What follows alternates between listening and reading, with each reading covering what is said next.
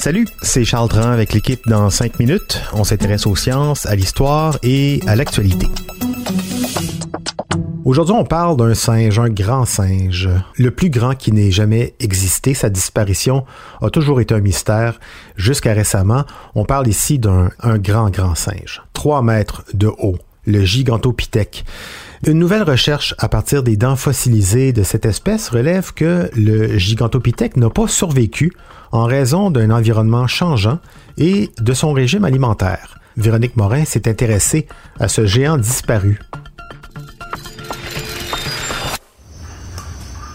Dans des forêts tropicales et luxuriantes de ce que l'on appelle aujourd'hui le sud de la Chine, il y a 2 millions d'années, vivait un singe géant de 3 mètres de grandeur et pesant plus de 250 kilos, donc deux fois plus grand et trois fois plus lourd qu'un humain moyen. Le Gigantopithecus blackie aurait été le plus grand singe qui ait jamais existé sur Terre.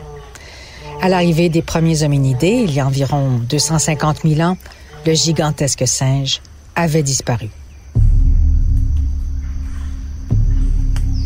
Pourquoi et comment, alors que d'autres singes, eux, ont continué de prospérer? On a longtemps spéculé que c'était uniquement en raison de sa gigantesque grandeur, mais il semble qu'on se soit trompé, en partie, jusqu'à maintenant du moins.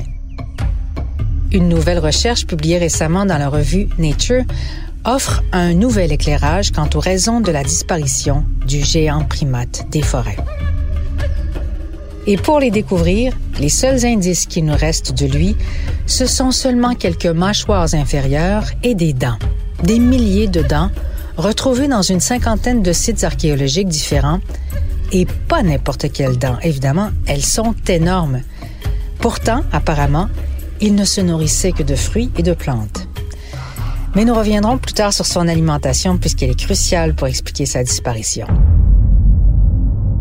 Il faut d'abord savoir que la découverte de ce géant fut un énorme coup de dé. C'est par hasard que dans les années 1930, un paléontologue allemand entra dans une boutique d'un pharmacien chinois et y découvrit un objet qui lui semblait absolument inusité et que l'apothicaire vendait comme étant une dent de dragon. Tiens, tiens, se dit-il, il s'agissait bien d'une dent et d'une grosseur qu'il n'avait jamais pu observer auparavant mais de dragon, impossible. Puisqu'il était paléontologue, il se mit à étudier sérieusement la dent et se rendit compte qu'il s'agissait d'une dent de primate, la plus grosse qu'il n'eut jamais l'occasion d'observer auparavant. S'ensuivirent plusieurs fouilles dans des dizaines de grottes en Chine et qui menèrent à la découverte de mâchoires et de plusieurs milliers d'autres dents mentionnées plus tôt. Nul doute, on avait affaire à la découverte d'une nouvelle espèce jamais identifiée jusqu'alors et qui avait vraisemblablement disparu. Mais quand précisément et pourquoi?